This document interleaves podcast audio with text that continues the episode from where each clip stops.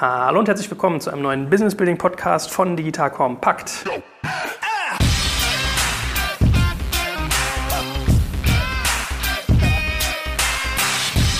Mein Name ist Jörg Schmarek und mit mir ist wieder unser beliebtester Podcaster, wie ich in unserer Umfrage gelernt habe. Also hier Deep Dive äh, ist sehr beliebt und der gute Florian Heidemann Podcast auch. Hallo Flo. Moin, moin. Das freut mich natürlich. Ja, voll der Ritterschlag. Guck mal, die Leute sehen sich dich nicht über. Obwohl du irgendwie allgegenwärtig bist, bist du immer noch, hast immer was Interessantes zu erzählen. Es ist ein guter Spagat, den du schaffst. Jetzt ziehe ich meinen Hut vor. Weißt du? Hoffen wir mal, dass das, Anhält. dass das auch in diesem Podcast auch so ist. Genau, wir schließen heute nämlich unsere Exit-Reihe ab. Das war ja ein Dreiteiler. Wir haben angefangen mit vor dem Exit, dann haben wir während dem Exit gemacht und jetzt kommt quasi nach dem Exit. Sprich, die Tinte ist trocken. Nach dem Signing, was passiert denn dann eigentlich als nächstes? Wir werden bestimmt noch mal so ein paar Zwiebelschichten aus der letzten Phase mitnehmen. Ja, vielleicht sagen wir noch mal was so wie zum Thema Escrow. Vielleicht äh, reden wir noch mal so ganz kurz über das Thema Satzung, weil wenn man irgendwie Exits gestaltet und den Nachgang hat das ja auch mal was mit einer Satzung zu tun. Mhm. Fangen wir vielleicht mal ganz grundsätzlich an. Was man, glaube ich, bei dem Nachgang von so einem Exit sich immer noch mal anschauen sollte, wenn wir aufs Thema Earnout kommen, ist eigentlich so die ganze Interessenslage, die man ja bei so einem Verkauf hat, die ist ja an vielen Stellen gleichgerichtet. Und dann gibt es aber auch Elemente, wo die so leicht variiert. Was muss man da im Kopf haben, wenn man sich sowas widmet? Was wichtig ist, dass man sich, glaube ich, auch mal einmal vergegenwärtigt. Man hat ja mindestens mal drei Parteien, ne, die irgendwie eine Rolle spielen. Die Gründer, die verkaufen oder mitverkaufen, die Altinvestoren, die auch mitverkaufen und du hast den Käufer oder Käuferin in dieser Welt. Und da muss man sich halt überlegen, wer hat welche Interessenlage. Und tendenziell ist es natürlich so, dass der Käufer eigentlich einen relativ geringen Anreiz hat, den Altinvestoren zu viel Geld zu bezahlen. Ne? Weil er eigentlich ja sagt, boah, er will ja eigentlich möglichst wenig für dieses gesamte Asset bezahlen. Und wenn er schon was bezahlt, dann natürlich lieber in möglichst erfolgsabhängiger Weise an die Gründer ne, weil die dann eben noch über eine gewisse Zeit dabei bleiben. Das wäre dann ja auch sozusagen die Ausgestaltung des Earnouts, die das betrifft. So, das heißt, ich glaube, man muss sich eben vergegenwärtigen. Das ist natürlich auch etwas, wo klar ist, dass der Käufer andere Interessen hat zum Verkäufer, aber nicht nur so, sondern eben auch mal die Gründer andere Interessen als die Altinvestoren. Ne, weil was eben schon üblich ist, dass bei einem Exit die Earnout-Struktur primär die Gründer oder das Management betrifft, die dann eben mit dabei bleiben. Das müssen nicht nur die Gründer sein, das können auch Mitarbeiter sein, ne, die letztendlich kritisch für die Firma sind. In den allerwenigsten Fällen bleiben jetzt die Altinvestoren noch mit dabei und profitieren von irgendeiner Earnout-Regelung, sondern da hast du halt sozusagen eine Divergenz zwischen den Interessen oder der Ausgangslage der Gründer, die mitverkaufen und eben der Altinvestoren. Und das muss man eben vernünftig managen oder muss man sich vergegenwärtigen und da eben versuchen, einen fairen Ausgleich zu finden. Das ist natürlich insbesondere dann ein Problem, wenn sag mal, der Anteil des angestrebten Earnouts im Verhältnis zum Gesamtverkaufspreis relativ hoch ist. Ne? Und je, man muss natürlich sagen, je, je mehr eine Firma begehrt ist und je mehr Interessenten sich für eine Firma interessieren, desto höher ist in der Regel natürlich auch der absolute Kaufpreis und desto geringer tendenziell ist sag mal, der Anteil des angestrebten Earnouts an diesem Kaufpreis. Also sprich, die, diese Interessensdivergenz zwischen verkaufenden Gründern und Altinvestoren tritt insbesondere natürlich dann auf, wenn es kein Mega-Exit ist, sondern wenn es sag mal, ein okay-Exit ist oder ein guter Exit ist, wo aber letztendlich der Anteil des Earnouts relativ hoher ist an der Gesamttransaktionssumme. Und, und da ist eben die Frage, wie sind da die Interessenslagen gestrickt und wie ist dann natürlich auch, wie sind, ist auch die Entscheidungsfindung strukturiert. Und deswegen, und das wissen alle Gründer, die jetzt hier zuhören, deswegen dringen natürlich auch viele Investoren drauf, dass sie das Recht, quasi ein Vetorecht bei einem Exit erhalten, damit sie sozusagen jetzt nicht quasi einer wie auch immer gelagerten Scheidungsfindung aus, ausgesetzt sind, die sie dann quasi übervorteilt. Ne? Und, und das ist eben etwas, worauf Investoren sehr stark achten, dass eigentlich sie immer noch einem Verkauf zustimmen müssen. Aber das ist natürlich letztendlich schützt sie natürlich auch nur zum Teil, ne? weil klar, wenn jetzt eine Firma nicht besonders gut dasteht, dann ist häufig auch sozusagen der Verkauf an jemanden die einzige Alternative, die man hat. Das heißt, selbst wenn man das jetzt blockieren würde als Investor, hilft einem das nicht viel, ne? weil man dann quasi eine nicht so gut laufende Firma, die wahrscheinlich noch Kapitalbedarf hat, an der Backe ist. Aber was, glaube ich, nur wichtig ist zu verstehen, im Moment sozusagen des Exits, gerade bei einem Medium bis nicht so tollen Exit, sind nicht unbedingt die Interessen des Gründers äh, und der Altinvestoren allein. Könnte man ja meinen, weil man so denkt, ja, man hat natürlich äh, Interesse an einem möglichst hohen Verkaufspreis und das muss ja gar nicht so sein. Ne? Und das ist, glaube ich, wichtig zu verstehen. Jetzt kommt ein kleiner Werbespot. Aufgepasst. Du kennst es doch sicherlich auch. Der Frühling ist im vollen Gange, es müsste mal wieder geputzt werden oder auch ausgemistet. Also wir haben das Thema auf jeden Fall gerade, denn nach unserem großen Live-Treffen von unserem Business Club Makers and Shakers misten wir gerade unseren ganzen Keller aus und dabei gibt es auch Dinge, da habe ich gar keine Lust, die aufwendig ins Internet zu stellen, sondern suche Hilfe. Und zwar haben wir da einen spannenden Partner, den kennst du bestimmt auch schon, denn mit Rebuy kannst du deine gebrauchten Artikel, wie zum Beispiel Bücher, Musik, Filme oder Technik wie Smartphones, HiFi und vieles mehr verkaufen. Komplett stressfrei, ohne lästiges Erstellen von Anzeigen und vor allem ohne stressige Kommunikation mit KäuferInnen. In nur 30 Sekunden findest du heraus, wie viel Geld du für deine Artikel bekommst und wenn dein Artikel im Lager von Rebuy angekommen ist, bekommst du das Geld ganz automatisch schon sechs Tage später ausgezahlt. Also, mach's wie wir, spar dir doch einfach das Text- und Abfotografieren deiner Schätze und besuche direkt Rebuy. Unter digitalkompakt.de slash Rebuy habe ich dir eine Weiterleitung eingerichtet und alle Infos findest du wie immer auch auf unserer Sponsorenseite unter digitalkompakt.de slash Sponsoren. Werbung Ende. Also der, der Klassiker, den man da immer hat, ist ja Dragalong und Tagalong eigentlich, ne? dass man in so einer Satzung halt irgendwie festlegt, wenn x Prozent des Stammkapitals verkaufen wollen, werden die anderen quasi mitgezogen, wie in so einem So. Müssen mitverkaufen, genau. Ja? Also das ist die Logik, die du da... Mhm, genau, das ist dann sozusagen das, wie sich das dann rechtlich äußert, ne? dass man sozusagen mitdragen kann, also die anderen zwingen kann, mitzuverkaufen. Genauso, ne? deswegen Dragalong, Takealong, genauso hat man aber auch das Recht, mitverkaufen zu können. Das ist ja auch nochmal ganz wichtig, dass eben auch die Möglichkeit auch für kleinere Investoren oder für alle Investoren besteht, pro Rata mitzuverkaufen. Das drückt sich ja quasi aus in dem Tagalong, äh, dass man quasi in der Lage ist, dass man eben nicht als Einziger in so einer Firma noch drin bleibt. Also ich glaube, beides hat seine Berechtigung und ich glaube, da ist auch sozusagen, hat auch das Know-how-Niveau im Vergleich zu vor 15 Jahren deutlich zugenommen, wo du teilweise eben die Situation hattest, dass dann klein Business Angel oder der Mitarbeiter der ersten Stunde, der nicht mehr dabei ist, gesagt hat, ich unterschreibe das jetzt hier nicht und damit quasi eine ganze Transaktion aufhalten konnte. Und, und dem beugt man natürlich vor. Genauso äh, beugt man aber natürlich auch der Situation vor, dass jetzt, was ich, Corporate XYZ sagt, ich will aber nur 80 Prozent jetzt hier kaufen und was mit diesen Kleinstaktionären da ist, das ist mir jetzt völlig egal. Das geht natürlich auch nicht. Ne? Die sind dann eben häufig geschützt durch eben die, die Möglichkeit, dann auch pro Rata mitzuverkaufen. Und, und dann sagt dann natürlich auch der Corporate, okay, dann, oder der Käufer, na, okay, dann nehme ich die jetzt alle aus dem Cap-Table. Also es macht beides Sinn, um eben solche Situationen zu verhindern. Und wie gesagt, aber das sind alles Dinge, wenn man einen halbwegs vernünftigen VC als Shareholder hat, dann sollte das, oder, oder selbst einen halbwegs vernünftigen Anwalt oder halbwegs kompetenten Anwalt, dann sollte der eigentlich diese Dinge entsprechend vorgesehen haben. Und das ist, glaube ich, nochmal wichtig, wenn man sagt, man möchte so einen Verkaufsprozess anstoßen, sollte man einmal in seine eigenen Satzung und Shareholder Agreements gucken, sind die eigentlich praxistauglich? Also sprich, wenn ich jetzt das eigene Mehrheits, die eigenen Mehrheitsverhältnisse mir angucke, passen die dann dazu, dass ich dann eben auch handlungsfähig bin. Wenn dann wirklich ein konkretes Kaufangebot auf dem Tisch liegt, bin ich dann mit den Investoren oder mit den Shareholdern, so wie sie jetzt dastehen, in der Lage, dann auch wirklich zu reagieren auf solche Sachen. Weil das muss man eben auch sagen.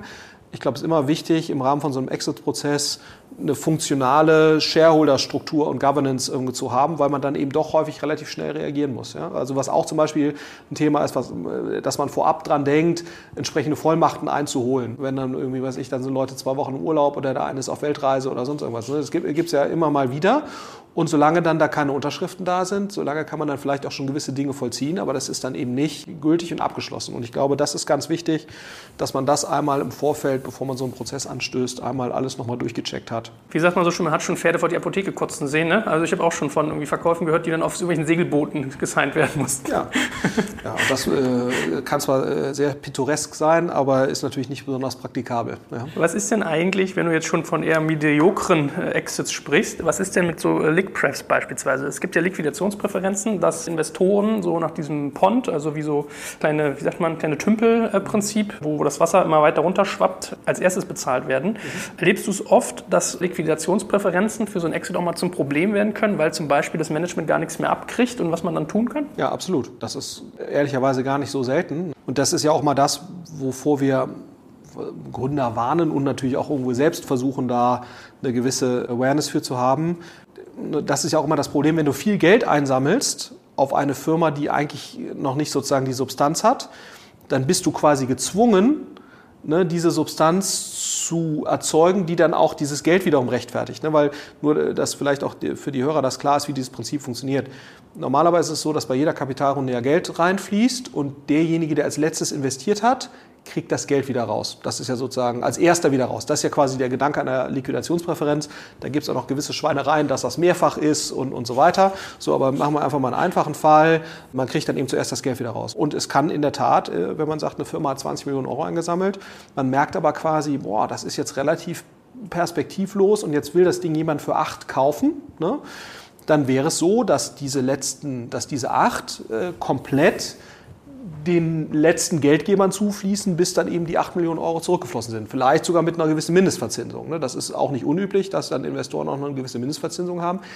Ist auch nicht so schweinisch, wie sich das jetzt anhört, weil auch die Investoren, also VCs, so zum Beispiel wir, zahlen eine Mindestverzinsung an unsere Investoren. Ne? Das heißt also, wenn wir jetzt eine Mindestverzinsung bekommen würden im Rahmen einer Liquidationspräferenz, führt das nicht zu äh, unglaublichem Reichtum auf unserer Seite, durch, äh, indem wir jetzt den Gründer nochmal mit der Mindestverzinsung abgezockt haben, sondern das geht eins zu eins wieder weiter an unsere Investoren.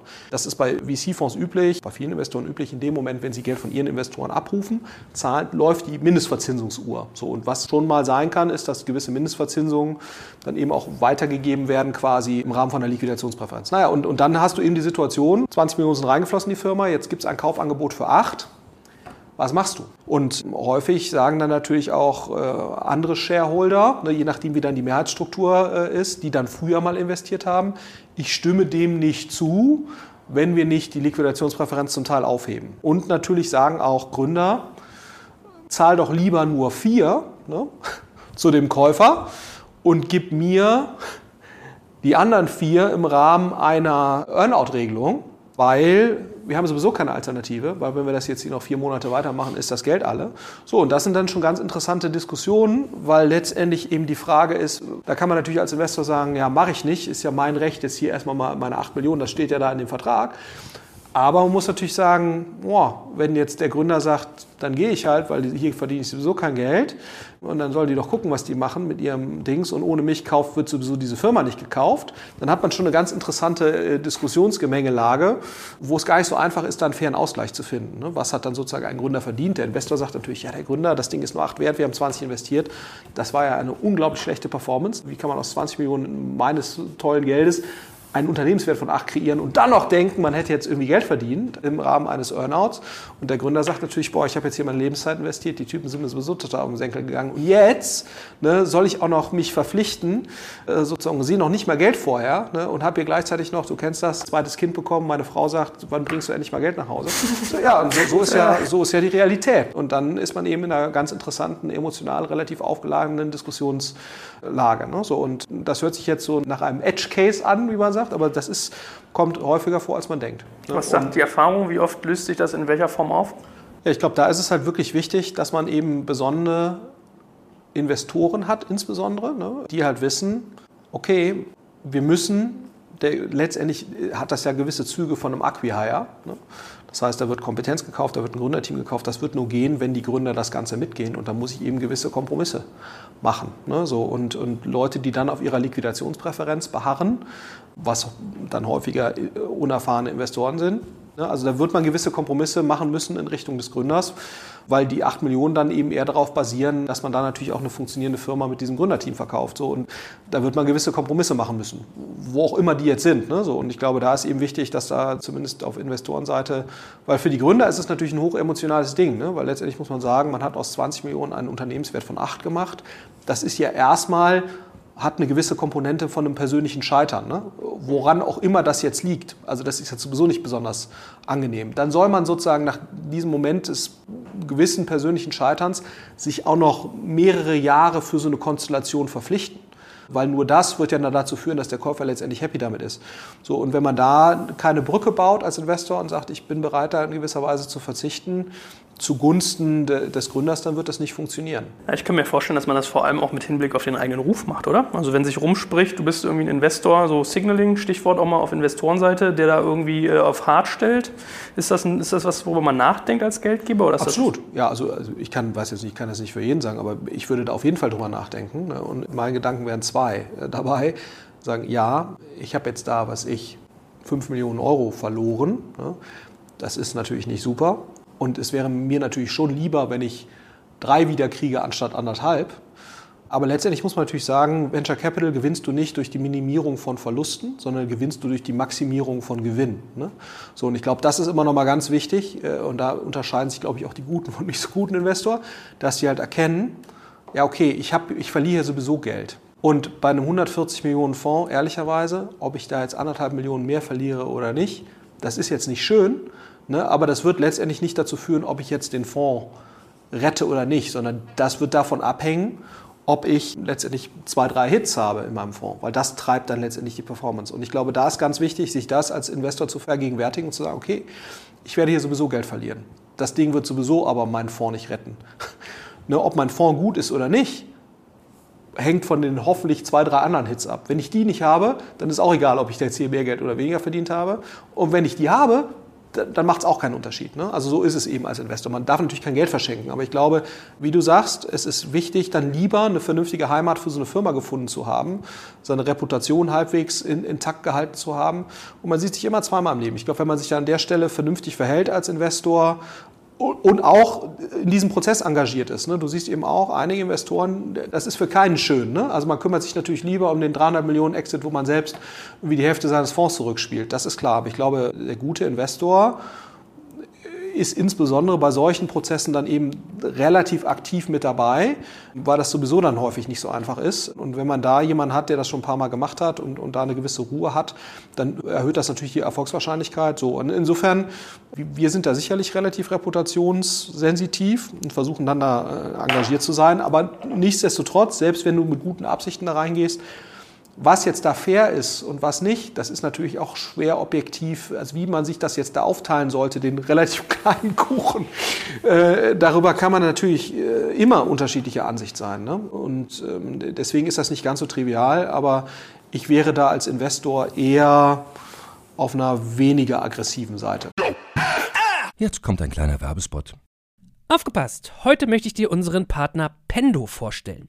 Pendo ist eine All-in-One-Lösung für Produktanalyse, Produktentdeckung, In-App-Anleitungen und Session-Replays, damit du die Benutzererfahrung sowohl deiner KundInnen als auch der Mitarbeitenden deutlich verbessern kannst. Auf KundInnenseite kannst du also den Wert deines Produktes und die Nutzungsdauer maximieren. Dadurch werden deine NutzerInnen motiviert, mehr Produkte zu erwerben. Und für deine Mitarbeitenden wiederum wird die Produktivität gesteigert, indem die Nutzererfahrung von internen oder externen digitalen Tools erleichtert wird, um diese dann auch effektiver zu nutzen. Wenn du also die User Experience in deinem Business steigern möchtest, solltest du unbedingt mal bei Pendo vorbeischauen. Unter digitalkompakt.de/slash Pendo habe ich dir eine Weiterleitung eingerichtet, schreibt sich P-E-N-D-O und dort kannst du das Ganze sogar einfach mal gratis testen. Und alle Infos findest du wie immer auch auf unserer Sponsorenseite unter digitalkompakt.de/slash Sponsoren.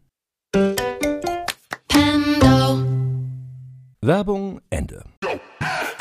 Okay, aber kann man ja schon mal als Takeaway auch mitnehmen, wenn jetzt junge Gründer irgendwie dabei sind, sich Investoren zu suchen und kommen auf die Idee, mal andere Gründer zu fragen, wie die denn so performen, dann könnte das ja ein guter Punkt sein, dass man auch mal Exit sich anguckt, die vermutlich nicht so geil waren. Absolut. Zu fragen, äh, war der da irgendwie einigermaßen fair oder war das auch einer, der irgendwie nicht mehr an die, ans Telefon ging, weil er sich lieber auf was anderes konzentriert hat? Absolut, ne? weil ich glaube sozusagen jetzt, wenn du bei Trivago mit dabei bist als Investor, das ist immer super. Aber das ist ja normal, das ist bei Gründern ja auch so, ne? den wahren Charakter und die wahren Eigenschaften, die lernt man ja kennen, ist bei Partnern so, bei Investoren ist immer so, wenn es halt mal nicht so gut läuft. Mhm. So, dann zeigt sich das wahre Gesicht und, ähm, und, und, und sozusagen die, wahren, die wahre Persönlichkeit und das ist hier natürlich auch so. So, ehe wir jetzt mal rüberrobben zum Thema Earnout, wie kann man das denn managen, diese Interessenslage, dieses Interessensgemenge, was du auch angesprochen hast, Gründer, Investoren, Käufer, ähm, gerade wenn der Käufer sagt, ich will jetzt mein Geld natürlich nicht nur zur irgendwie Abzahlung des Assets nehmen, sondern am liebsten auch noch damit jemand incentivieren. Sprich, diese, dieses Thema, was du gesagt hattest, Investor ist, macht sich vom Hof,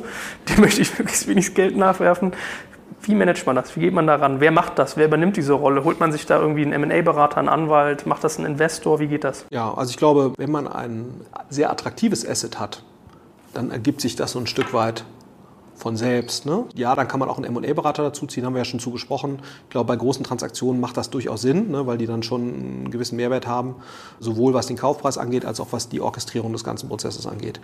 So, für einen 8 Millionen Exit in einer eher distressed Lage unterhalb der Liquidationspräferenz wird es halt schwer, einen Hat ja gar keiner Bock drauf, qualitativ hochwertigen M&A-Berater zu engagieren, sondern da ist im Wesentlichen, muss man sagen, ist der Lead-Investor gefragt. Ja, das dann eben zu orchestrieren. Und ich glaube, als Gründer ist es, ist es sehr wichtig, frühzeitig in diesem Prozess mit den wesentlichen ein, zwei Investoren oder wenn es auch nur einer ist, mit dem wesentlichen Investor ein sehr offenes Gespräch zur, zur eigenen Interessenlage zu führen und was man für angemessen, was man für nicht angemessen hält. Ja, so, und was dabei auch durchaus helfen kann, ist sicherlich noch irgendeinen Anwalt für den Kram ja betreuen. Ne? So, und, und wenn man da sicherlich einen erfahrenen Transaktionsanwalt hat, dann hat das auch häufig auch Komponenten von einem M&A-Berater leid, ne, äh, weil der natürlich auch schon eine Menge gesehen hat und auch sicherlich noch mal so ein bisschen objektivieren kann, was ist fair, was ist nicht fair. Ne? Weil nur weil du jetzt als Investor sagst, ich finde das jetzt fair, äh, du als 27-jähriger Gründer denkst so, boah, das hatte ich mir jetzt aber ja alles anders vorgestellt. Wenn du dann natürlich sozusagen noch mal als Referenz jemand dabei hast, einen erfahrenen Transaktionsanwalt, der schon eine Menge gesehen hat, der kann dann sicherlich auch noch mal so ein Stück weit als Mediator dienen. Ne? Und der wird ja auf Stundenbasis bezahlt, das heißt, der freut sich ja, wenn es alles ein bisschen länger dauert. Und ein guter Anwalt, davon haben wir ja einige in Berlin, die ja schon eine Menge gesehen haben, sowohl äh, himmelhoch jauchzende Themen als auch eben so äh, mittelmäßige die würde ich auch damit aktiv mit hinzuziehen, weil die auch sicherlich nochmal so als Kompass dienen können. Was ist jetzt eigentlich ein fairer Ausgleich? Ja, also ich habe das sowohl für Anwälte als auch M&A-Berater schon gehört, dass die manchmal mehr vom Therapeuten haben als von ihrer eigentlichen Berufssparte. So. Ja, also Oder ich Konfliktmanager. Glaube, ja, ich glaube, das hat einen erheblichen Mehrwert. So, jetzt geht es ja so ein bisschen auch um das Thema äh, Incentivierung und Sicherheit. Wir haben ja irgendwie in einem der letzten Podcasts zum Thema Exit auch schon mal über Escrow gesprochen, also so Sicherheitseinbehalte, dass teilweise ein gewisser Teil der Kohle erstmal auf so einem Treuhänderkonto bleibt und dann Stück für Stück ausgezahlt wird, wenn bestimmte Garantien erfüllt sind.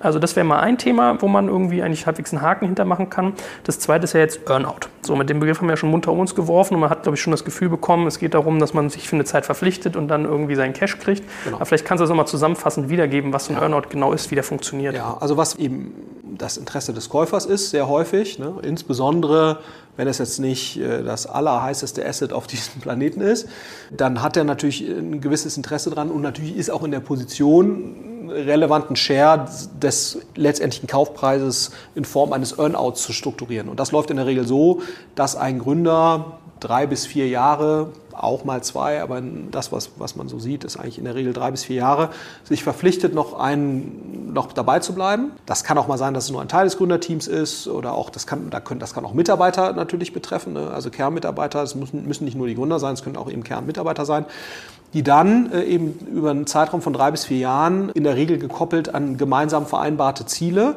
noch die Möglichkeit haben, einen Teil des Kaufpreises zu bekommen oder eben den Kaufpreis, den sie dann letztendlich Cash erhalten, nochmal zu steigern an, an gemeinsam definierten Zielen. So, und letztendlich hat natürlich ein Käufer äh, den Anreiz, möglichst viel von der letztendlichen Kaufsumme so zu variabilisieren und an gemeinsam festgelegte Ziele zu koppeln.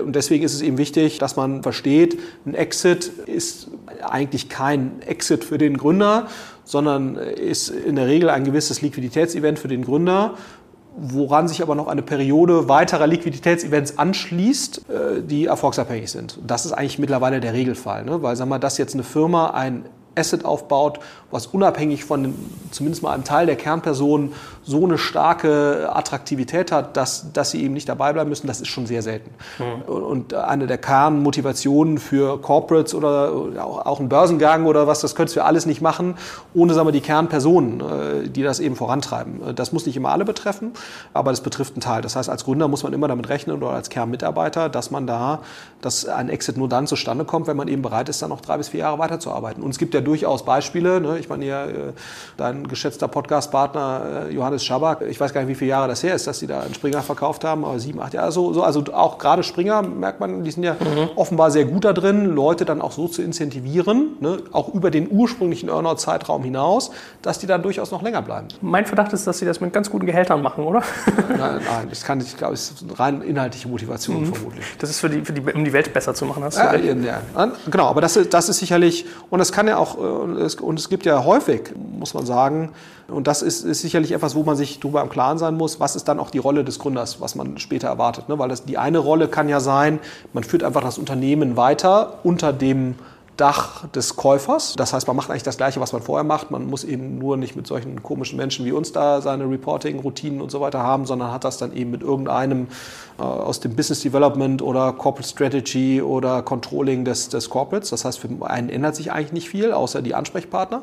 Das andere kann natürlich auch sein, es gibt ja auch häufiger, dass äh, Gründer, das sieht man auch häufig bei einem Google oder bei einem Facebook, die werden dann eben klar, die Instagram-Gründer machen weiter das, was sie vorher gemacht haben, aber es gibt ja auch eine Reihe von Gründern, die übernehmen dann irgendeine Corporate-Funktion. Auch das kann ja mit einem Earnout gekoppelt sein. Und ich glaube, da ist ganz wichtig, dass man sich als Gründer vorher klar macht, vor so einem Exit-Prozess, was ist eigentlich das, was meine Vorstellung ist. Ich glaube, dass man sich verpflichten muss über einen gewissen Zeitraum, ist relativ klar.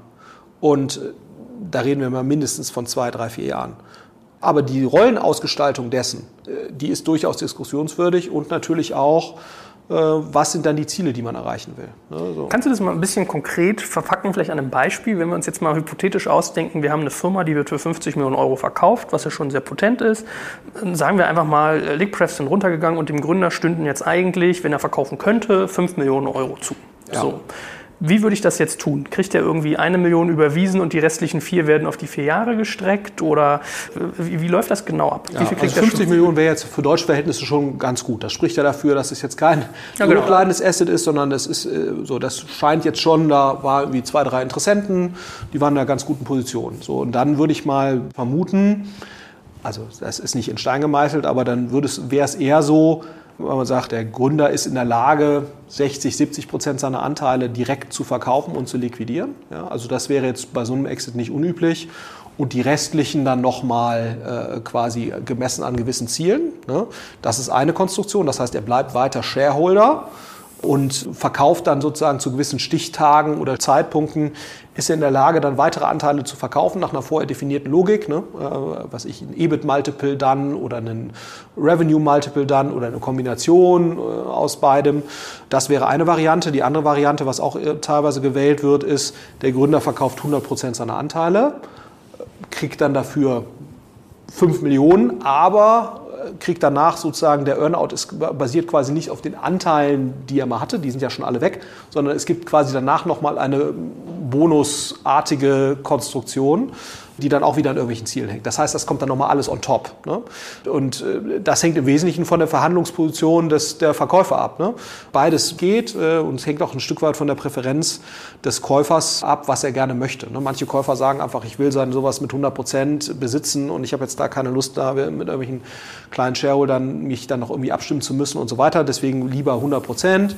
Und was eigentlich üblich ist, dass die Altinvestoren eigentlich komplett verkaufen. Das ist eigentlich auch üblich. Also es gibt ab und zu mal Konstellation, wo man sagt, jetzt der alte Investor XYZ, aus welchem Grund auch immer, hat jetzt noch eine gewisse Relevanz oder ein gewisses strategisches Know-how und deswegen wollen wir den noch mit dabei behalten. Das gibt es schon mal. Also wir haben auch ab und zu so Anfragen, ob wir dann noch irgendwie mit dabei bleiben wollen, weil wir gewisse Dinge jetzt hier auch in-house irgendwie operativ können. Aber der übliche Fall ist eigentlich Altinvestoren komplett raus, Gründer bleiben partiell noch im Cap-Table oder bleiben eben über so eine Bonusregelung incentiviert, weil sie dann quasi nochmal ihren Kaufpreis letztendlich erhöhen können. Aber das ist jetzt mehr oder weniger Technik, das ist eigentlich egal, wie man es jetzt macht. Und, und, und ich glaube, was, was üblich ist, je stärker die Machtbalance oder die gefühlte Machtbalance in Richtung der Gründer oder der Verkäufer geht, desto höher ist sozusagen der Anteil, der upfront kommt.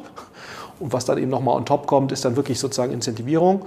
Äh, ähm, die dann eben äh, quasi eine Art Halteprämie ist. Und, und je schwächer die, die gefühlte Macht der Verkäufer äh, der Gründer ist, desto stärker verschiebt sich das eben in Richtung eines Earnouts. Und der Earnout ist dann eben häufig so gestaltet, dass die, die Altinvestoren eigentlich eher zu den Verlierern gehören und die Gründer zu den potenziellen Gewinnern, wenn sie es denn eben schaffen, die im Earnout definierten Ziele mhm. zu erfüllen. So, und ich glaube, das ist so das Spektrum, in dem man sich halt bewegt. Wie muss ich mir das vorstellen, so verhandlungstechnisch in so einer Situation? Bist du dann als, als Gründer da, brauchst irgendwie Eier oder Eierstöcke aus Stahl, weil du so einen Feuerwind hast von all deinen Investoren, die dich belabern und wollen natürlich ihre eigenen äh, Sachen optimieren? Oder geht so ein VC hin und verhandelt sozusagen den Earnout mit? Ist man da im, im gemeinsamen Boot oder ist das eher so, dass man da so ein bisschen auch paranoiker wird, weil äh, der VC will natürlich schnell die Kohle vom Tisch nehmen, äh, den interessiert das sowieso gar nicht, der Käufer will dich lange binden. Also gibt es da irgendjemanden, der dich mit an die Hand nimmt oder musst du da selber einfach wirklich bold sein und das äh, komplett selbst aushandeln als Gründer? Ich glaube, so oder so ist ja deine Position als, also ne, im sehr guten Fall ist ja deine Position als Gründer super, ne, weil ohne dich geht nichts. Du hast sozusagen so, aber auch in so einem Acquihire-Fall bist du ja auch die zentrale Person. Also mit dir wird immer geredet. Ne? Also es geht, geht gar nicht. Die Frage ist eben eher sozusagen, wird der VC jetzt noch mit einbezogen oder nicht? Ne? So, und in der Regel wird ein VC schon, oder zumindest mal die Kerninvestoren werden schon mit einbezogen, weil die natürlich, wenn sie es halbwegs marktüblich gestaltet haben, bei irgendeinem Verkauf zustimmen müssen. Also es gibt sicherlich auch Gründer, was ich, ich kann mir schon vorstellen, dass so Leute wie so Marco Boris es geschafft haben, quasi dafür zu sorgen, dass sie die Firma verkaufen können, ohne ihre Investoren zu fragen. Aber das ist jetzt eher die Ausnahme. In der Regel äh, hast du so eine Verhandlungsmacht natürlich nicht. Aber klar, es gibt durchaus Gründer, je stärker die Verhandlungsmacht als Gründer, kannst du eben solche Sachen verhindern. Dann kannst du es quasi alleine machen. Aber die übliche Konstellation wäre, dass man eigentlich, dass, dass man die sozusagen die Partei VC Gründer hat und auf der anderen die Käufer. Und wenn man sagt VC Gründer, dann ist das in der Regel der Lead VC, ne, wenn du jetzt mehrere hast. Und der wiederum muss dann den ganzen Rattenschwanz an kleinen Investoren handeln, zum Teil dann eben auch der Gründer. Da kommt es ein bisschen darauf an, wie da jetzt die, die Konstellation ist. Also wir, bei uns gibt es beides. Äh, dass, wenn wir Lead-Investor sind, wir versuchen auch den, den Rest der VC und Mitinvestoren quasi versuchen, das halbwegs äh, zu koordinieren.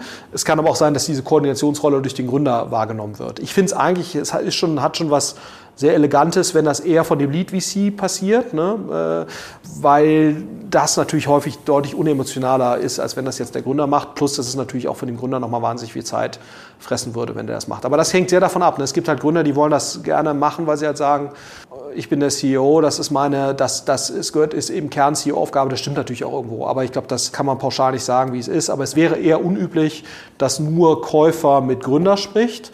Es wäre schon üblich, dass Gründer mit Käufer plus Lead VC spricht.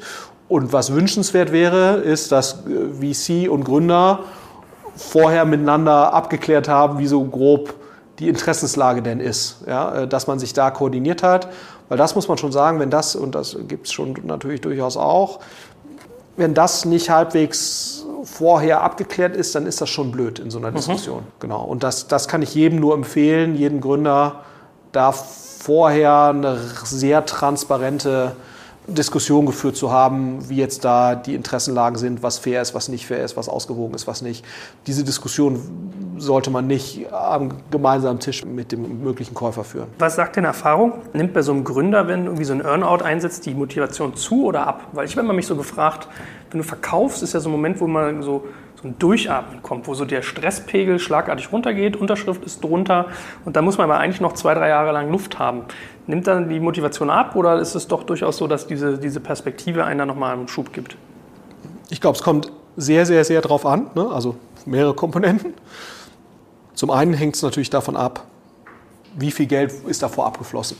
Ist das sehr viel Geld oder ist, das, ist dieser Earnout auch quasi ein wesentlicher Treiber dafür, dass es überhaupt ein finanzieller Erfolg ist. Auch für den Gründer. Das ist natürlich ein wesentlicher Treiber. Ich weiß aber gar nicht, ob das unbedingt der relevanteste ist. Das andere ist natürlich auch, wie funktioniert der neue Eigentümer mit dem Gründer? Ne? Also es gibt ja durchaus Fälle, wir haben gerade da mit Ladenzahl gesprochen, äh, oder auch Kauf da oder sowas, äh, wo man durchaus das Gefühl hatte, es hatte nicht nur eine finanzielle Komponente, sondern eben auch eine inhaltliche, dass man sagt, so, jetzt habe ich jetzt äh, einen relativ potenten Eigentümer, also potent im Sinne von finanzstark, und jetzt kann ich auf einmal Dinge tun, in irgendwelche Länder expandieren oder Geschäftsmodelle, was ich vorher nicht hätte tun können. Das heißt, es kann durchaus auch sein, und das ist, glaube ich, total wichtig für den Käufer, dass man eben in der Lage ist, nicht nur eine finanzielle Motivation zu erzeugen, sondern idealerweise auch eine inhaltliche Motivation. Ne? Also gerade wenn ich jetzt als Corporate, äh, ich sage, ich kaufe Technologie XYZ, weil ich das dann eben auch an meine Kunden, weil ich habe ja ganz viele Kunden und denen will ich das eben mitverkaufen. Und dann kann es ja durchaus sein, dass da nicht nur eine finanzielle Motivation entsteht, sondern auch eine inhaltliche, weil ich auf einmal als Gründer ein viel größeres Rad drehen kann. Das klappt eben fairerweise eben nicht so häufig, äh, aus verschiedenen Gründen. Aber ich glaube, das, das ist sehr wichtig und, und ich glaube, das kann dann dazu beitragen, dass es dann eben nicht zu einer abflachenden Motivation kommt. Und es ist aber erstaunlich, ne? das muss man wirklich sagen, gibt es ja genügend Studien, wie viele M&A-Transaktionen jetzt funktionieren und wie viele nicht. Und äh, egal, welche Studie man anguckt, es ist immer nur ein Teil dieser Transaktion, der dann letztendlich zum Erfolg führt. Und, und ich glaube, es hat eine sehr stark handwerkliche Komponente, äh, auch von Seiten des Kaufenden, gerade wenn es jetzt eben ein Corporate ist, dass da eben die handwerklichen Tools und Skills vorhanden sein müssen, wie man eben dafür sorgt, dass ein Gründerteam oder ein Gründer, dass die weiter motiviert sind und, und, und einen guten Job macht als jeder anders. Aber ich glaube letztendlich, eine rein finanzielle Motivation ist nicht nachhaltig. Das heißt, man wird immer dafür sorgen müssen als Käufer, Äh, wenn man wirklich die Leute dauerhaft dabei haben will und dauerhaft engagiert, dann muss man auch dafür sorgen, dass die inhaltliche Arbeit weiter Spaß macht. Und das hat eine Mischung aus, man schafft deutlich mehr Möglichkeiten als vorher, man gewährt weiterhin wesentliche Freiheiten, man hat einen sinnvollen Ansatz sozusagen der Kontrolle. Und das fällt vielen Corporates gar nicht so leicht äh, sozusagen die, diese, diese Heterogenität von, das ist ein Stammgeschäft, das kontrolle ich so. Und das ist sozusagen jetzt ein Startup, ist drei Jahre alt, das kann ich jetzt nicht genauso kontrollen wie das da. Und die können auch noch nicht so richtig in mein Cashpool-Management und da ist es vielleicht auch okay, wenn die erst zwei Jahre später ihre Daten ins SAP, äh, ne, damit ich meinen Monatsabschluss dann und so. Also ich glaube, da ist es halt wirklich wichtig, dass ein kaufender Corporate da einen kontextsensitiven Betreuungsansatz äh, entwickelt, der sozusagen dem gerecht wird. Weil das ist, ich finde, wenn man mit Gründern spricht, was ist deren Hauptthema, da sagen die eigentlich die allerwenigsten, das war hier totaler Mist, weil jetzt irgendwie der Earnout nicht dick genug war, sondern die allermeisten sagen die eigentlich, das war totaler Mist, weil ich konnte nicht, ich war nicht mehr der eigene Herr im Haus, da hat mir irgendein Typ, der keine Ahnung hat, ständig reingeredet. Äh, so, das sind ja die, die Gründe. Ne? Äh, und, und ich glaube, da ist halt wichtig, dass man sozusagen neben der finanziellen Earnout-Komponente auch äh, eine inhaltliche, kontextgestalterische Komponente berücksichtigt, die mindestens genauso wichtig ist wie die finanzielle. Ihr Lieben, hier ist Joel von Digital Kompakt und heute möchte ich euch unseren Partner BWI vorstellen. Die BWI ist eines der größten IT-Service-Unternehmen in Deutschland und unterstützt die Bundeswehr bei ihrer Digitalisierung. Eine wichtige Aufgabe dabei ist die Einführung von Innovationen in der Truppe, aber das Unternehmen leistet noch viel mehr und bietet ein breites Aufgabenspektrum von Beratung über Realisierung bis zum Betrieb. Jetzt mal Hand aufs Herz, wenn du einen Job im Technologiebereich suchst, wirklich was bewegen und vor allem spannende Inhalte vorfinden möchtest, dann bist du hier genau richtig aufgehoben. Denn die BWI arbeitet an vielen spannenden und herausfordernden Projekten, wie beispielsweise der Digitalisierung der Gesundheitsversorgung der Bundeswehr und treibt Innovationen voran. Sie bietet das Beste aus zwei Welten. Sie ist eine hundertprozentige Bundesgesellschaft in der Rechtsform einer GmbH und bietet damit eine hohe berufliche Sicherheit, kann aber gleichzeitig extrem flexibel agieren. Und ganz ehrlich, Sven Weizenegger aus unserem Hackers-Podcast ist einer der coolsten Socken, die ich kenne und gleichzeitig extrem talentiert. So jemand geht nicht ohne Grund zu einem Unternehmen wie der BWI. Wenn das für dich also auch interessant ist, dann schau dir die BWI jetzt einfach mal selbst an. Ich habe dir unter digitalkompakt.de slash BWI eine Weiterleitung eingerichtet. Und natürlich verlinke ich das auch in den Shownotes und alle Sponsoren findest du immer auch auf unserer Sponsorenseite unter digitalkompakt.de slash Sponsoren. Ja, aber ich glaube, dass ich meine, ich habe das ja bei Grüner Szene aus der Ferne mitbekommen, gar nicht so mehr im Driver Seat, aber wir wurden ja von Springer gekauft und da hast du wirklich Faktoren, die halt dir irgendwie so einen Push geben. Ja, also die durften, glaube ich, dann teilweise Leute, die bei Springer ausgebildet waren, auch mal bei sich durch den Betrieb irgendwie führen. Also im Prinzip haben dann Springer gebildete Journalisten für sie gearbeitet und dann entweder wurden sie übernommen oder wechselten in ein anderes Springer-Unternehmen.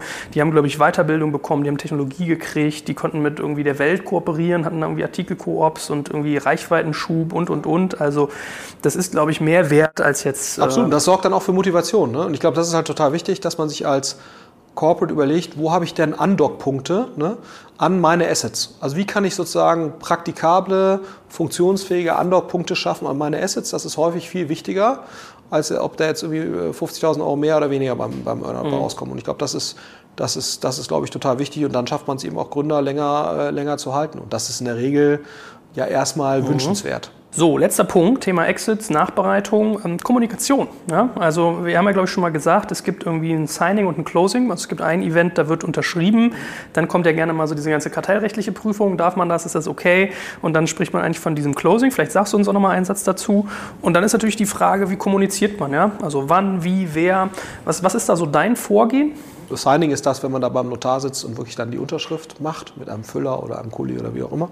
So und genau, und dann kann es beispielsweise eine kartellrechtliche Prüfung kommen oder es gibt auch irgendwelche andere Eintrittsvoraussetzungen, die noch erfüllt sein müssen. Das kann alles Mögliche sein, bis es dann eben zu einem Closing kommt. Das Closing ist dann eben in der Regel ein paar Wochen später, kann auch ein paar Monate später sein. Ne? Also wie gesagt, irgendwelche kartellrechtlichen Prüfungen oder es kann auch irgendwelche Auflagen geben. Das sieht man jetzt gerade wie Bayer kauft Monsanto, dann äh, kann das ewig dauern, ne? weil noch irgendwelche Aktionärsversammlungen zustimmen müssen oder was auch immer.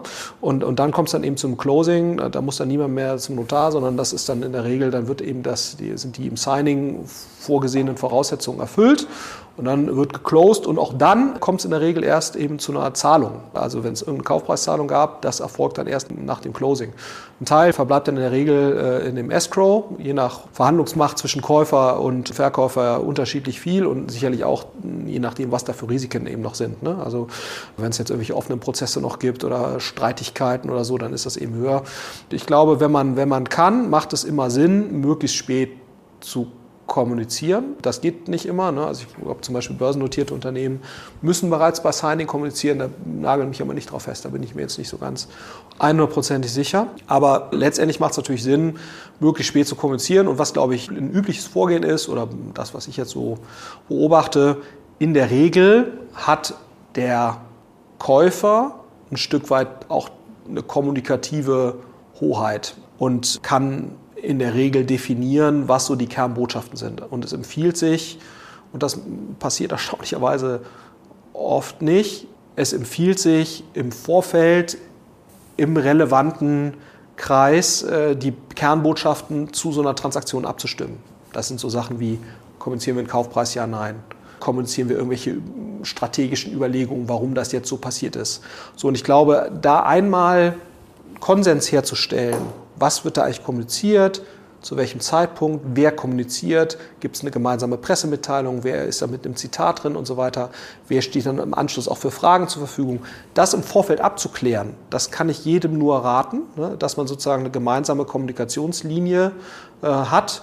Weil das ist ja, ich meine, das weißt du viel besser als ich, da findet irgendeine Transaktion statt und je mehr Interpretationsspielraum du da lässt, desto blöder ist es eigentlich. Also man, man sollte, wenn man als Gründer und letztendlich auch als Käufer hat man ein hohes Interesse dran, eine konsistente Botschaft irgendwie zu senden und sich da die Mühe zu geben, das einmal irgendwie in dem relevanten Kreis abzustimmen und dann auch wirklich zu sagen, so das ist das, was wir jetzt hier kommunizieren.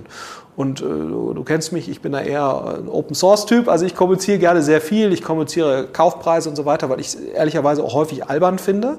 Also ich finde, man muss sich sehr genau überlegen, Informationen zurückzuhalten. Weil erstens kommen sie sowieso mal raus ne, und alles, was man nicht kommuniziert, lässt wieder Raum für Interpretationsspielraum. Und äh, ich bin ein großer Freund von einer sehr umfassenden Kommunikation, weil ich glaube, es hat eine Reihe von Benefits, ja, sehr umfassend zu kommunizieren.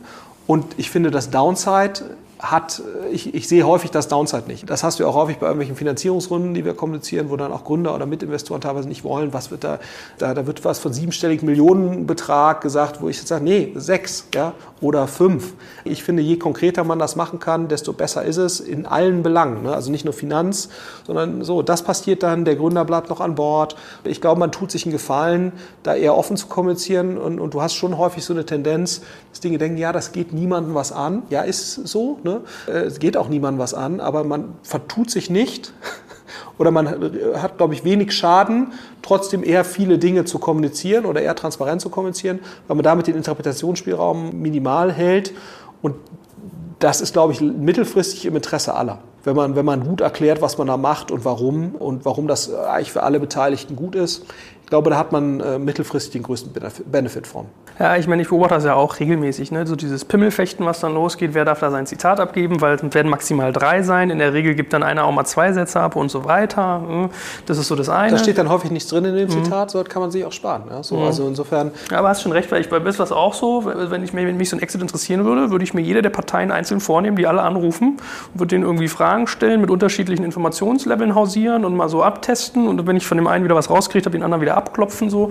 Oder man geht halt in die Spekulation und fragt so im, im Umfeld. Ja, ja, und das also, ist Mist. Ne? So, genau. Weil Spekulation ist immer Mist, weil die mhm. ist per se falsch. Ne? Ja, die Leute haben, glaube ich, immer Sorge, dass das irgendwie, also ich glaube, als Corporate, wenn jemand kauft, ob das irgendwie ehrenrüchig ist, wenn man merkt, wie teuer das war, ja, oder irgendwie, hm? oder wenn es nicht so geil war für den Gründer, denkt er, oh, scheiße. Ne? Ich, ich, ja, aber letztendlich muss man sagen, wenn du nicht zu den Dingen, die, da, die du vereinbart hast, stehen kannst, ne, da muss man sich halt dann schon fragen, war das dann das Richtige? Ja, so. Also wenn du nicht erklären kannst, was du machst, dann hat das ja in der Regel auch vielleicht inhaltliche Komponente. Ja, ich glaube, manche finden das schon geil, so ein bisschen dieses, dieses Vage. Ja? Also, weiß ich, mir, mir kommen auch irgendwelche Leute und fragen, wie viel wurde Gründerszene verkauft? Für 10 Millionen oder 8 oder 5? Sag doch mal und so. Und dann merkst du so, okay, nee, lagst du schon gut daneben so. Also ich glaube, da, manchmal habe ich das Gefühl, dass einigen Leute das schon kickt, weil in der Regel verschätzen sich die Leute ja, wenn sie, wenn sie optimistisch sind, nach oben, nicht nach unten. Ne? Ja, ja, ja. Nun gut, haben wir, glaube ich. Aber wie äh, gesagt, ich glaube, klar, es gibt vielleicht ein paar Nachteile, aber mein Gefühl ist, transparente, offene Kommunikation, umfassende Kommunikation in den allermeisten Fällen ist eher netto positiv. Ist es schon mal auf die Füße gefallen? Ich beobachte ja manchmal, dass Leute mit dir dann auch irgendwie sozusagen vorsichtig sind, weil sie wissen, du bist sehr offen in der Kommunikation. Also weiß ich durchaus, dass Leute sagen, oh, der redet immer so viel, der Florian. Ja, ja, aber ich meine, das ist dann halt so. Also ich ist dir noch nicht auf die Füße gefallen. also es gibt ja schon auch Dinge, die sind einfach objektiv, die kann man einfach nicht erzählen. Das tue ich dann in der Regel auch nicht. Äh, So, ich, nee, ist nicht mein, mein Gefühl. Also, du machst das schon bewusst. Also wenn man, selbst wenn man offen ist, man überlegt sich schon sehr Ja, genau. natürlich. Also ich würde jetzt keine äh, wirklich objektiv Schaden anrichtenden Dinge teilen. Ne? So. Ich glaube, man muss halt nur schauen, was richtet wirklich objektiv Schaden an und was steckt einfach nur klarer den Rahmen de- dessen ab, was da passiert ist. Und, und ich glaube, das hat halt in der Regel eine Menge Vorteile. Wie gesagt, man muss sich jeden Einzelfall angucken. Aber klar, es ist auch eine emotionale Geschichte. Ne? Wo, womit fühlt man sich wohl? Und ich fühle mich sicherlich mit einem anderen Informiertheitslevel von Leuten wohl, als das jetzt andere tun.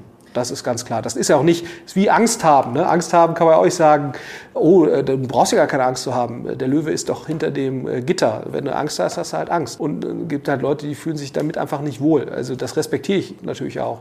Man muss halt nur überlegen, hier geht es ja nicht um die Frage, was ist sozusagen äh, emotional richtig oder falsch, sondern womit täte man jetzt rational der Situation am besten. Und da, glaube ich, können Leute häufig offener sein, rein objektiv täten sie sich damit einen Gefallen.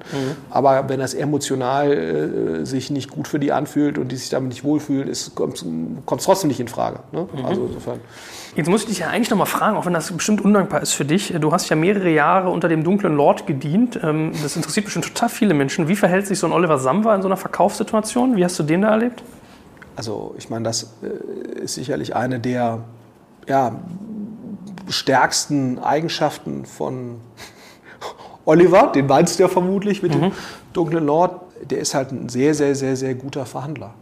Das muss man schon einfach objektiv so sehen und hat einfach ein sehr gutes Gefühl, wie weit kann man jetzt hier noch gehen, wo muss man draufdrücken, kann sehr charmant sein, der kann laut sein. Also der ist ja sehr, der ist einfach sehr schlau und, und extrem zielstrebig. Und in so einer Situation, äh, wenn der im gleichen Boot sitzt wie man selbst, ist das super, ne? weil der ist schon, äh, ja, der ist einfach echt, äh, in so solchen Situationen ist der sehr, sehr gut, weil er sich intuitiv, glaube ich, an vielen Stellen einfach sehr, sehr richtig verhält, intuitiv. Und das ist halt eine Riesenstärke, wenn du das tust. Und insofern äh, gibt es da vermutlich jetzt wenige, die da so gut sind, wie er das ist. Kann man das nachmachen? Kann man was lernen von dem? Nee, also natürlich kann man das. Ich, aber ich glaube, ich, weiß ich meine, es gibt ja genug Leute bei Rocket äh, oder dann auch da, danach, die sich dann so versuchen zu verhalten wie er. Und ich bin halt einfach total anders. Ne? Deswegen, ich glaube, das Wichtigste ist ja, dass du irgendwie versuchst, halbwegs authentisch zu sein. So, und wenn du nun mal ganz anders bist, ne, es gibt ja auch Leute, das ist immer ganz lustig, da merkst du, die sprechen dann so wie Oliver und so versuchen dann so zu sein. Und dann denkst du immer, das ist ja dann auch, äh, hat dann schon fast tragisch-komische Züge, äh, weil du sagst, nee, du bist doch ganz anders. In keiner Dimension vergleichbar, ohne das jetzt zu werten. Wieso versuchst du dann das irgendwie so? Ne? Und ich glaube, wie immer im, im Leben, ne, auch in so einer Situation musst du ja authentisch sein, weil die Leute, mit denen du da sprichst, ne, wir haben ja gerade über Earnout gesprochen, mit denen musst du ja noch drei, vier Jahre weiter arbeiten in der Regel. Also als VC ist jetzt nochmal was anderes, ne, weil da musst du sagen wir, diesen Moment maximieren kannst du dich vielleicht auch mal verstellen oder Sachen abgucken. Aber als Gründer halte ich das für nicht besonders schlau, sondern als Gründer muss man auch in der Situation, wie immer mit Leuten, mit denen man mehr zu tun hat, empfiehlt es sich, in hohem Maße authentisch zu sein. Und wenn man merkt, man ist nicht entsprechend in so einer Situation nicht gut. Ne? Also ich bin zum Beispiel in so einer Situation auch nicht besonders gut. Da empfiehlt es sich halt dann zu überlegen, auch wer im Gründerteam hat eigentlich die beste Persönlichkeitsstruktur für solche und den besten Kompass und wer verhält sich intuitiv am besten. Und das kann durchaus anders sein, je nachdem, wer da auf der anderen Seite sitzt. Ne? Also auch auf Käuferseite, dass man da eben überlegt, wo ist eigentlich das Persönlichkeitsmatching da am besten? Also ich glaube, da gibt es auch nicht den besten Verkäufer, sondern es können durchaus unterschiedliche Leute sein, die dann einfach aus welchen Gründen auch immer mit der anderen Person am besten klicken. Also ich glaube, da eine bewusste Entscheidung der Besetzung des Verhandlungsführers äh, zu treffen, das macht total Sinn. Und es macht auch total Sinn, dass man da nicht zu viert sitzt als Gründer und verhandelt. Das kann man, glaube ich, schon mal festhalten. Hervorragend. Ich glaube, es ist ein gutes Schlusswort, dass man immer authentisch sein sollte. Und äh, danke dir ganz herzlich für deine Einsichten.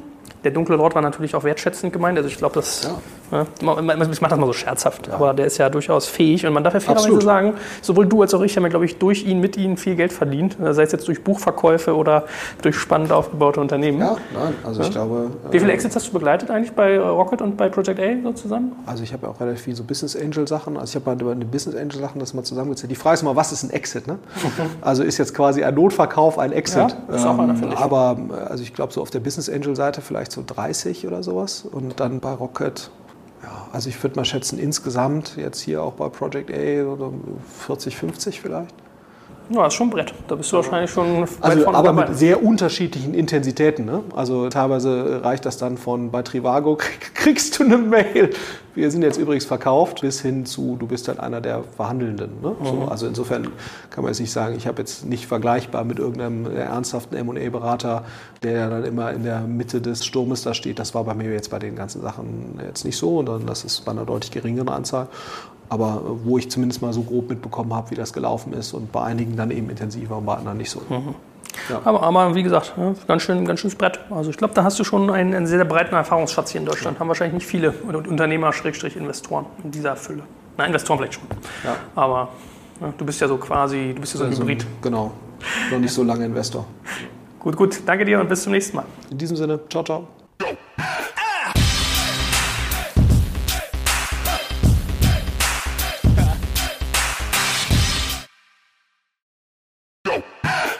Werbung. Aufgepasst! Das Jahr 2024 ist schon voll im Gange und jetzt heißt es neue B2B-Leads gewinnen. Du möchtest deine Sales Pipeline so schnell wie möglich voll haben und deshalb empfehlen wir dir an dieser Stelle unseren Partner SalesViewer. Wer nicht weiß, was SalesViewer macht, hier eine kurze Erklärung. SalesViewer entschlüsselt Unternehmen, die deine Webseite besuchen und zeigt diese in Klarnamen an. Du siehst also ganz genau, wer eure Webseite besucht und wofür sich diese potenziellen KundInnen interessieren. Und damit hast du ja wirklich ein mächtiges Werkzeug in den Händen, weil du diese Unternehmen dann zielgenau ansprechen und einfach zu neuen KundInnen machen kannst. Dein Marketing und Vertrieb werden das für die B2B-Lead-Generierung feiern, sage ich dir. Und du bist damit auch in guter Gesellschaft, denn Marktführer wie Stepstone, Jochen Schweizer, Sport5 oder Avato Systems setzen bereits auf SalesViewer und generieren damit täglich neue B2B-Leads. Wie so eine Registerkasse eigentlich, wo es immer klingelt, wenn du wieder eine neue Brand identifiziert hast, die sich für dich interessiert und die du jetzt einfach pflücken kannst. Daher, wenn das für dich interessant ist, dann teste SalesViewer doch einfach mal kostenlos. Alles, was du dafür wissen möchtest, findest du unter folgender Weiterleitung: digitalkompakt.de/slash salesviewer. Und wie immer verlinke ich das auch auf unserer Sponsorenseite unter digitalkompakt.de/slash Sponsoren. Das war's mit dem Werbespot.